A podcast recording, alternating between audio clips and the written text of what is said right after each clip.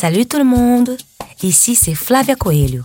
Je suis chanteuse, autrice, compositrice brésilienne et cette année 2021, mon premier album Bossa Muffin fête ses 10 ans. Pour marquer cet événement, je vous invite à découvrir un petit bout de mes aventures depuis mon départ de Rio de Janeiro jusqu'à Paris. Et voici le quatrième épisode, le froid et la saudade.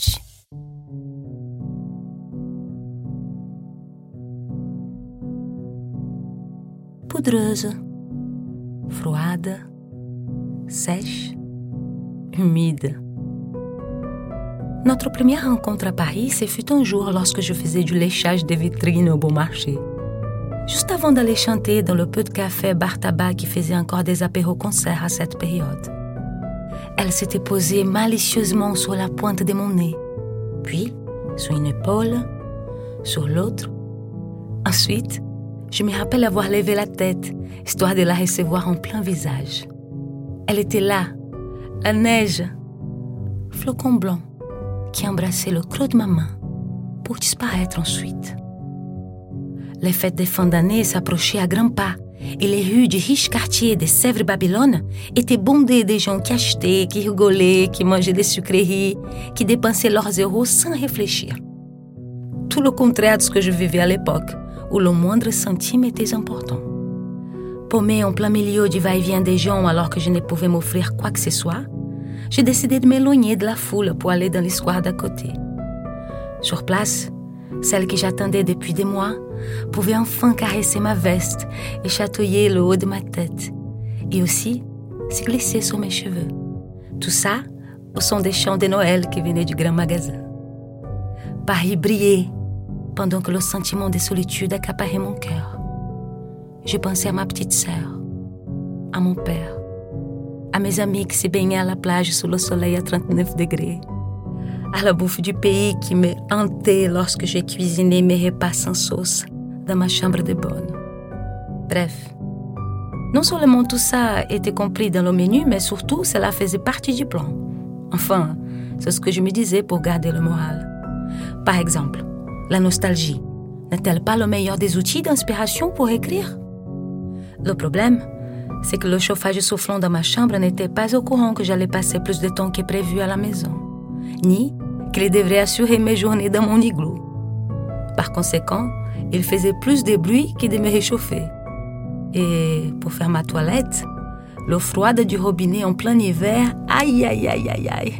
Je vous le confirme, c'est un truc pour des athlètes de haut niveau. Lorsque la saudade me faisait pleurer, j'écrivais quelques lignes sur mon cahier. Ensuite, j'appelais ma famille pour leur donner de mes nouvelles. Pour ne pas les inquiéter, je leur disais tout le contraire de ce que je vivais à Paris. Et pour les rassurer, je leur envoyais des photos de moi devant ma fameuse fenêtre vue sur la tour Eiffel. Mon niveau de français parlé s'améliorait petit à petit malgré la quantité pharaonique des fautes que je faisais. Cependant, je savais que même si j'arrivais à me faire comprendre par-ci, par-là, 80% du temps dans les soirées, mes auditeurs soit me lâchaient en pleine discussion, fatigués d'essayer de déchiffrer mon code linguistique, soit je les laissais parler, fatigué à mon tour d'essayer de comprendre ce qu'ils me racontaient. Surtout quand le rouge avait commencé à faire son effet. En effet, je ne vous mens pas. Le vin rouge était un bon compagnon de soirée à la rue du Bac. Pareil pour les cigarettes à rouler, moins cher. Puis, les livres que je lisais sans comprendre, mais qui me tenaient compagnie. Je ne saurais jamais si mon père ou ma sœur ont cru à mes petites troperies de l'époque. Peut-être eux aussi faisaient semblant de me croire, histoire de me rassurer, histoire de continuer à croire en moi, à ce rêve fou de musique qui m'avait fait traverser l'océan et supporter le froid en me frottant les mains et en m'amusant à faire sortir la fumée de ma bouche du au froid de ma chambre de bonne.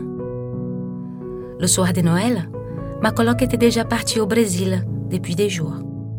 Bien que la famille de mon ami à Saint-Cloud et d'autres connaissances de l'époque m'avaient chacun de leur côté invité au réveillon, ce soir-là, je préférais rester seule avec mon cahier acheté exprès pour écrire mes paroles. Cette fois-là, je voulais moi-même m'accaparer de la solitude, de la même façon qu'elle s'est agrippée à moi lors du premier flocon à Sèvres Babylone.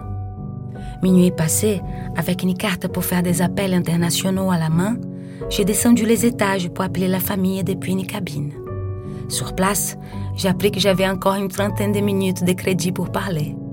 J'ai eu à peine le temps d'appeler mon père qui m'avait décrit sa soirée de Noël en détail jusqu'à la fin des crédits. De retour chez moi, les pieds encore gelés de la promenade, pour me réchauffer, j'ai pris mon petit radiateur souffleur et je l'ai mis sous ma couette. Puis, allongé sur mon lit, vu sur la dame de fer, en larmes, j'écrivais tout ce que je ressentais pour soulager les averses dans mon cœur. Puis mon rêve de faire un album, des concerts ou tout ce qui était lié à la musique a fait surface en me reconfortant l'âme. Je me rappelle d'avoir pensé au courage qu'a eu mon père d'émigrer de son village jusqu'au sud du Brésil, à tout ce qu'il avait vécu pour que plus tard, à mon tour, je reprenne le même schéma que lui. Au fait que c'était sûrement lui qui avait posé en moi la graine voyageuse, la fleur qui attendait avec impatience l'arrivée d'un printemps qui s'annonçait prometteur. Mais ça, ça je vous le raconterai une prochaine fois.